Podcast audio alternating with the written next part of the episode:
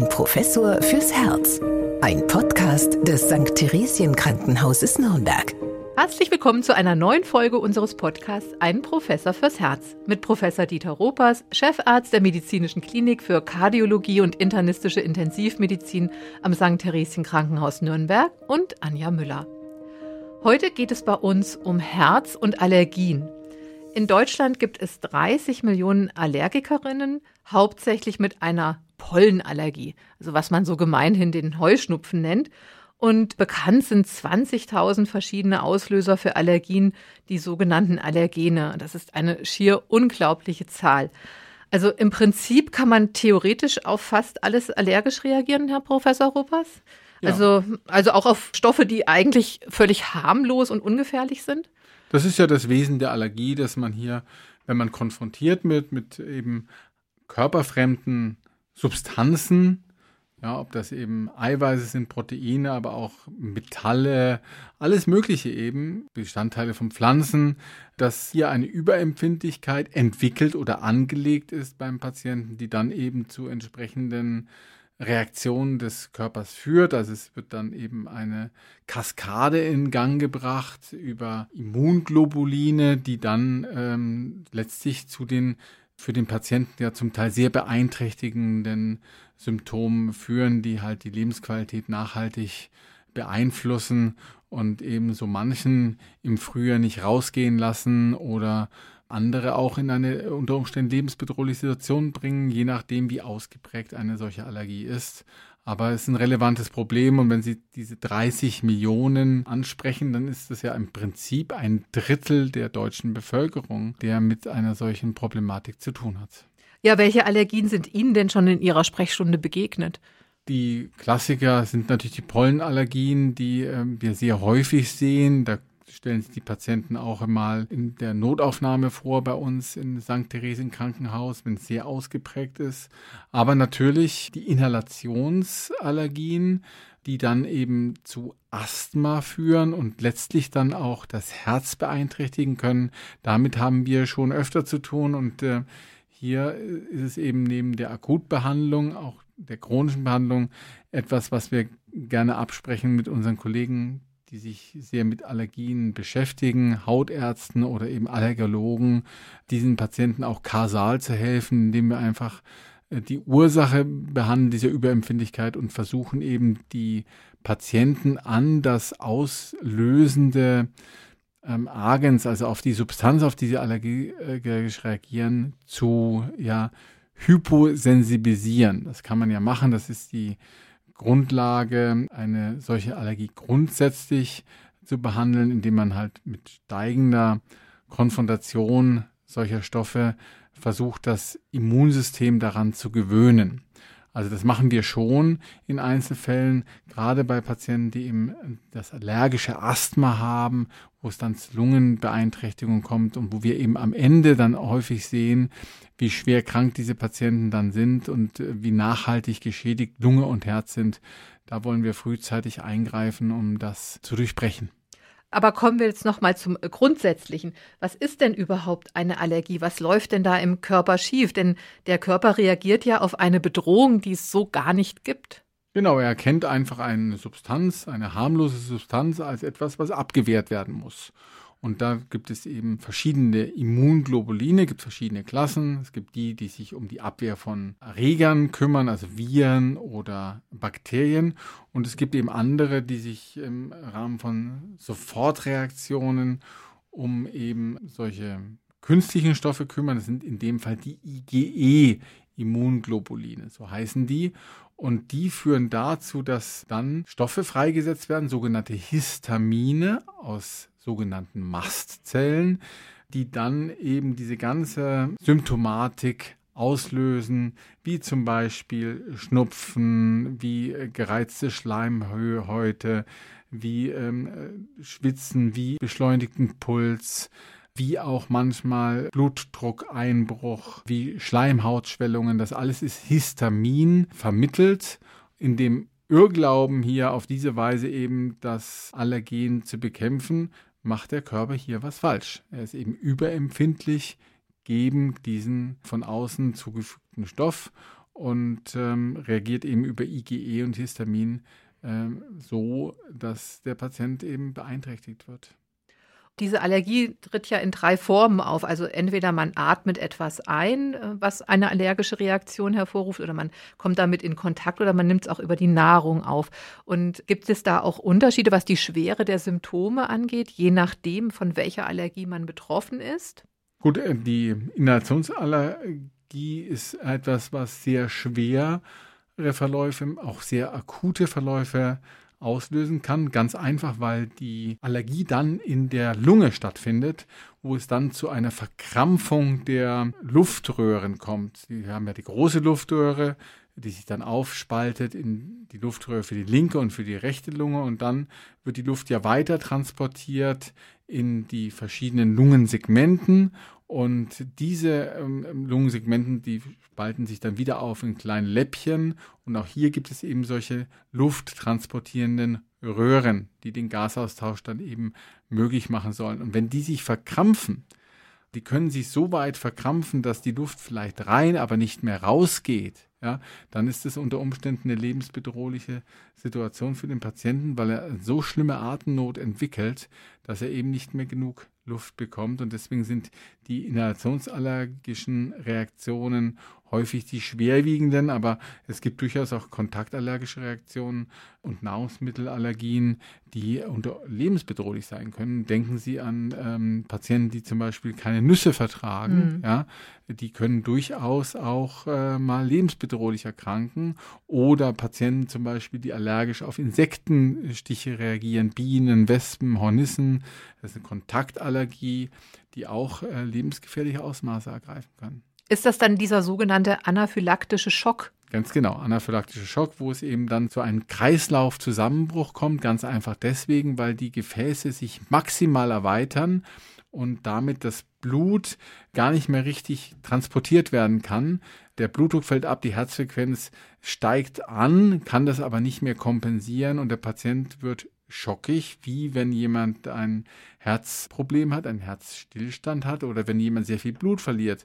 Es gibt den Blutungsmangelschock, es gibt den kardiogenen Schock und so gibt es eben auch den anaphylaktischen Schock.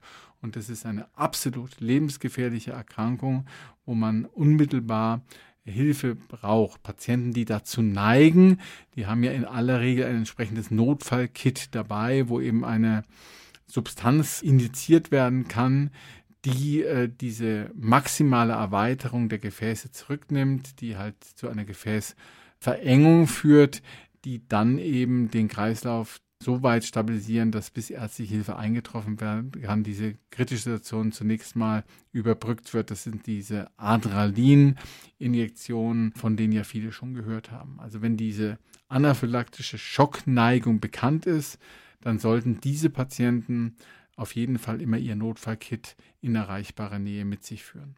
Aber es könnte durchaus sein, dass es mir gar nicht bewusst ist, dass ich äh, darauf auf einen bestimmten Stoff allergisch so stark reagiere. Ganz genau. Und dann tritt es das erste Mal auf. Und wenn man eben zu denen gehört, die einen anaphylaktischen Schock entwickeln, dann ist die äh, Situation schwierig und ernst. Und dann muss man eben froh sein, wenn sehr schnell äh, ärztliche Hilfe zur Verfügung steht. Es ist ja auch etwas, was ja im Krankenhaus ja auch gelegentlich sehen anaphylaktische Reaktionen auf bestimmte Arzneimittel, die wir intravenös zuführen. Denn wenn wir etwas intravenös in eine Armvene zum Beispiel geben oder auch gerne mal in eine Arterie bei bestimmten diagnostischen Maßnahmen, dann wirkt die allergische Substanz natürlich unmittelbar sofort im Körper und kann dann natürlich auch sehr schnell so eine allergische Reaktion bis hin zum anaphylaktischen Schock auslösen.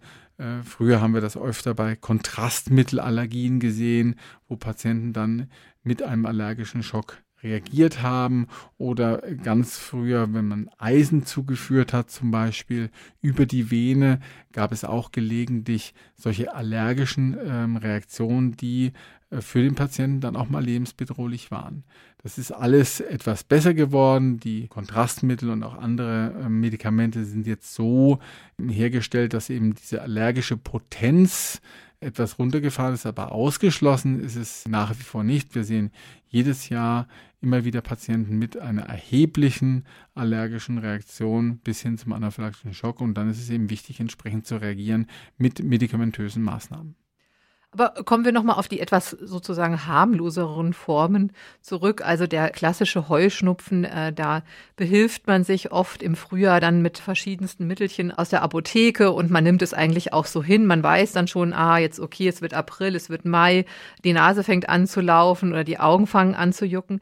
Aber letztendlich muss man doch auch sehen, dass Allergien langfristig auch das Immunsystem schwächen, die Lunge, wie Sie schon beschrieben haben, und auch langfristig auf das Herz und das Herz-Kreislauf-System Einfluss nehmen. Wie ist denn da der Zusammenhang?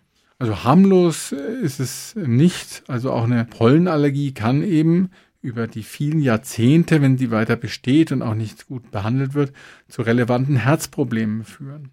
Also wenn zum Beispiel dann durch diese Pollen und durch die allergische Kaskade, die ausgelöst wird, die Lunge über die Zeit geschädigt wird, kommt es eben dazu, dass zum Beispiel das rechte Herz, was ja die Lunge mit Blut versorgt, in Mitleidenschaft gezogen werden kann und dann am Ende eine Rechtsherzschwäche sich entwickelt, die, das muss man leider sagen, eben auch in der modernen Medizin nur sehr, sehr schlecht behandelt werden kann.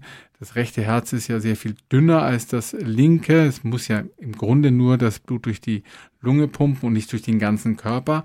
Das ist für das rechte Herz ein Vorteil. Aber wenn dann der Druck, der Widerstand in der Lunge steigt, weil eben die Lungenstruktur durch die jahrzehntelang bestehenden allergischen Reaktionen geschädigt ist, dann hat das rechte Herz eben wenig Potenzial, ähm, sich an diese Druckbelastung zu gewöhnen. Und dann ist es für den Patienten nachhaltig beeinträchtigend und zwar so, dass die Lebensqualität eben erheblich eingeschränkt ist. Also die Patienten können sich nicht mehr belasten, die haben Atemnot, die entwickeln Flüssigkeitsansammlungen im Bauch und in den Beinen und das kann tatsächlich auf eine, ich möchte mal sagen, simple Allergie zurückgebracht werden. Also würden Sie eher sagen, dass viele Pollenallergiker zum Beispiel die Gefahr eher unterschätzen, was daraus entstehen kann? Absolut. Absolut. Vor allem, man muss es ja über äh, viele Jahrzehnte sehen. Die Entwicklung einer solchen Situation kann ja dauern, aber selbst wenn sie noch nicht so weit sind, auch ein allergisches Asthma ist ja schon für einen Patienten sehr beeinträchtigt. Wenn sie nicht mehr Sport treiben können, wie sie es gerne wollen, wenn sie dann eben auch nicht mehr ähm, spazieren gehen, wenn sie nicht mehr mit anderen ja in den Frühling gehen können, einfach weil sie Sorge haben vor diesen Reaktionen, dann ist es doch etwas, was aus meiner Sicht unmittelbar zu einer Abklärung mit den entsprechenden Tests, da gibt es ja entsprechende Hauttests, wo man erstmal erkennt, um welches Allergen es sich handelt. Und wenn man das erkannt hat, dass man dann eben versucht, und das hatte ich eingangs ja schon gesagt, vielleicht dieses Immunsystem an diese Pollen auch zu gewöhnen, zu hyposensibilisieren, damit eben diese ganz schlimme Ausprägung einer solchen Allergie nicht mehr auftritt und ein solches allergisches Asthma sich idealerweise gar nicht erst entwickelt. Andererseits wird aber auch Allergikern oft geraten, Ausdauersport zu machen, damit sich die Bronchien weiten und der Körper ausreichend mit Sauerstoff versorgt wird und auch die Herzfunktion gestärkt wird. Ist das dann nicht ein Widerspruch? Nein, überhaupt nicht. Sondern weil sie auf der einen Seite eben die hm, Schäden, die eben durch eine dauerhafte Allergie ausgelöst werden, durch eine entsprechende sportliche Tätigkeit, durch das Training eben minimieren können und die Lunge einfach insgesamt auch widerstandsfähiger wird äh, gegen eine solche allergische Reaktion. Also im Rahmen der Möglichkeiten empfehlen wir auch regelmäßige körperliche Anstrengung, um eben hier den Organismus insgesamt besser trainiert zu haben. Neben der medikamentösen Therapie und natürlich, wenn es möglich ist, der Allergenvermeidung, ja, sind das die Eckpfeiler bei der Therapie von allergischen Reaktionen. Zur Therapie nochmal, da hatten Sie auch schon Medikamente angesprochen. Sie hatten ja gesagt, das Histamin spielt eine große Rolle bei der Entstehung der Allergie und äh, dementsprechend wirken dann die Medikamente auch dagegen. Heißen die denn deswegen auch Antihistaminika? Genau, weil sie eben die Histaminwirkungen, die vielfältig sind, je nachdem, um welches Organ es sich handelt, ja, aufheben oder äh, verhindern eben, dass das Histamin äh, seine Wirkung entfalten kann. Diese ähm, Antihistaminika waren früher relativ unelegante Medikamente, das muss man sagen, weil sie erhebliche Nebenwirkungen hatte. Insbesondere waren sie eben sedierend, haben den Patienten sehr müde gemacht, in seiner Leistungsfähigkeit eingeschränkt. Äh, bei vielen Antihistaminika musste man früher und zum Teil ehrlicherweise auch heute noch ja, darauf hinweisen, dass eine aktive Teilnahme am Straßenverkehr nach Einnahme eines solchen Antihistaminikums nicht mehr möglich ist. Also das ist eigentlich relativ unelegant. Was es auch gibt, wie überall, wenn es immer um Entzündung geht, ja, ist Cortison, Steroide, also Medikamente, die das Immunsystem insgesamt herunterfahren. Das führt dann zu einer Abschwächung der Immunreaktion und damit zu einer Abschwächung der Symptome, was sich erstmal gut anhört, aber wie viele ja wissen, ist dauerhafter Einsatz von Cortison, von Steroiden insgesamt nicht gut. Infektanfälligkeit, die Entwicklung von äh, Blutzuckererkrankungen zum Beispiel oder auch Gewichtszunahme sprechen ja an sich gegen einen dauerhaften Einnahme von Cortison. Aber bei manchen Allergikern geht es nicht anders. Und dann gibt es noch eine Gruppe von Medikamenten, die eben diese Mastzellen, wo das Histamin sich befindet, äh, in denen die quasi aufgehoben werden, diese Proteine, stabilisiert. Das heißt, wenn zwar der Reiz kommt von den Immunglobulinen, du musst jetzt Histamin freisetzen, Mastzelle, tu das bitte, können diese Chromoglycinsäurenhaltigen Präparate eben die Mastzelle so stabilisieren, dass das Histamin nicht freigesetzt wird. Das ist eine Entwicklung in den letzten ein, zwei Jahrzehnten, die eben auch in der Therapie der allergischen Reaktionen eine Rolle spielt. Das nimmt man ganz gerne als Inhalativum oder auch in Form von Tropfen gibt es diese Chromoglycin-Stabilisatoren. Aber Sie haben schon gesagt, früher waren die Nebenwirkungen oft stärker von äh, speziellen Medikamenten gegen Allergien. Bei uns steht ja immer so der Herzpatient auch im Mittelpunkt. Müssen denn Herzpatienten besonders aufpassen, wenn sie diese Medikamente einnehmen? Es gibt eben Interaktionen mit anderen Medikamenten, die für das Herz wichtig sind, wenn man Antihistaminika nimmt, die dann eben zu einer schnelleren oder langsamen Verstoffwechslung führen, zum Beispiel von Medikamenten gegen Herzrhythmusstörungen. Da ist es sicher wichtig, dass man hier die Interaktion eben auch gut kennt. Und wenn man sich zu einem solchen Schritt entschließt, dass man eben eine ähm, entsprechende Therapie wählt, da ist man gut beraten und das hatte ich ja in vergangenen Podcasts auch gesagt, den praktischen Arzt, der ja aufgrund der Häufigkeit allein schon so viel Erfahrung mit den Allergikern hat, äh, mit ins Boot holt und die entsprechend äh, befragt, wo die Interaktionen sind. Und am Ende muss man dann auch entscheiden, welches Präparat das eine oder das andere eben besser passt. Zum Thema Herz es ist auch so, dass bestimmte Erkrankungen des Herzens durchaus mit allergischen Reaktionen zusammenhängen, die man auf den ersten Blick gar nicht so auf dem Schirm hat. Also es gibt zum Beispiel Nahrungsmittelunverträglichkeiten, äh, wo es eben auch zu Histaminfreisetzungen kommt und die dann wiederum zu Herzrhythmusstörungen führen. Also das Thema mhm. Vorhofflimmern haben wir an verschiedenen Aspekten ja schon beleuchtet. Aber auch Vorhofflimmern kann in ähm, seltenen Fällen durchaus mit einer Nahrungsmittelunverträglichkeit zusammenhängen. Und hier ist es eben wichtig, dass man äh, die entsprechende Diagnostik bei einem dann dafür aber auch entsprechend ausgebildeten Gastroenterologen durchführt, um eben solche Zusammenhänge auch zu erkennen. Also es ist nicht nur so, dass sich eine Nahrungsmittelunverträglichkeit allein durch Durchfälle, Bauchschmerzen oder sowas zeigt, sondern auch Herzrhythmusstörungen können Hinweis sein auf eine Nahrungsmittelunverträglichkeit, die sich auf den ersten Blick gar nicht so erschließt. Aber das hört sich jetzt nach richtiger Detektivarbeit an. Das ist es auch. Das ist jetzt nicht die Standarduntersuchung mit Magen- und Darmspiegelung, sondern hier ähm, ist es eben auch so, dass man verschiedene Stoffe testet und dann eben auch in im Darm des Patienten, im Stuhl des Patienten versucht, äh, verschiedene Immunreaktionen nachzuweisen und das bedarf allerdings der, der Expertise. Also das äh, ist jetzt etwas, wo man sich dann wirklich auch an die entsprechenden Experten, die sich mit Nahrungsmittelunverträglichkeiten, mit solchen Freisetzungen, Histaminfreisetzungen im Gastrointestinaltrakt beschäftigen und die dann eben auch diese Zusammenhänge ganz gut aufarbeiten können zu den Herzrhythmusstörungen und zur Kardiologie möchte doch noch mal eine Frage stellen zu den Medikamenten. Die gibt es ja dann auch äh, rezeptfrei in der Apotheke, also landläufig Heuschnupfentabletten. Also auf was muss man dann achten, wenn man die einfach aus der Apotheke kauft? Wir haben jetzt schon ein bisschen was angesprochen. Kann man die einfach äh, so kaufen oder was würden Sie da sagen? Na gut, ich meine, die rezeptfreien Medikamente sind ja in der Regel etwas weniger bedenklich. Also Grundsätzlich finde ich, wenn man eine relevante Allergie hat, die einen selber motiviert, entsprechende Medikamente einzusetzen, sollte das in enger Absprache mit den behandelnden praktischen Arzt und idealerweise auch mit dem Allergologen, das sind ja meistens Hautärzte oder Hals-Nasen-Ohrenärzte, die diese Zusatzbezeichnung haben, nicht umsonst, weil es eben gerade den Hals-Nasen-Ohrenbereich äh, ja sehr, sehr häufig betrifft und dann eben entsprechende Medikamente dann einsetzt und eben auch mit einer gewissen Vorsicht.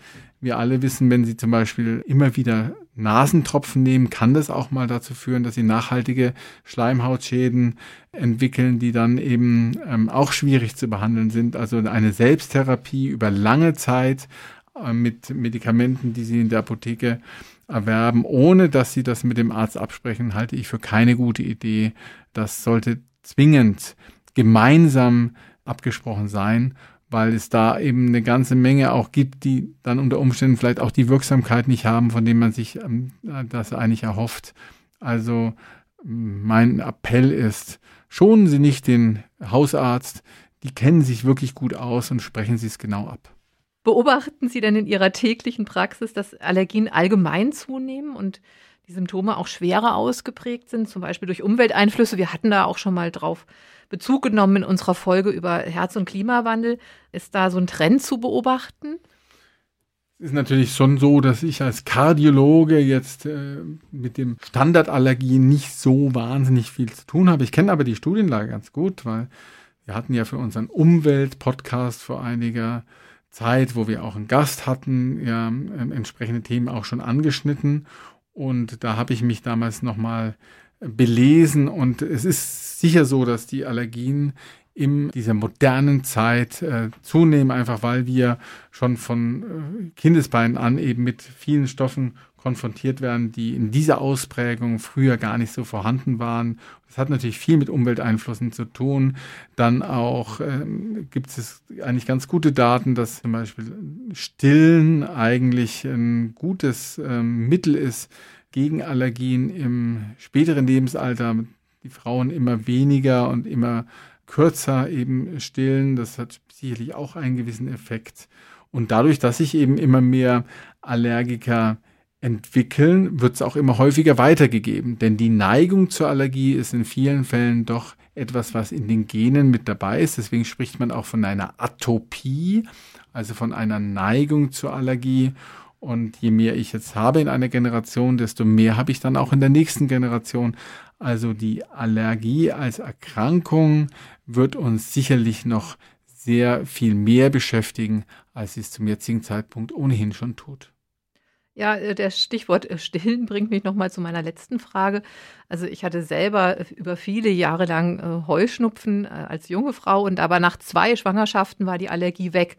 Das heißt, es besteht auch Hoffnung, dass eine Allergie von allein wieder verschwinden kann? Also das ist immer wieder etwas, was man hört, ja.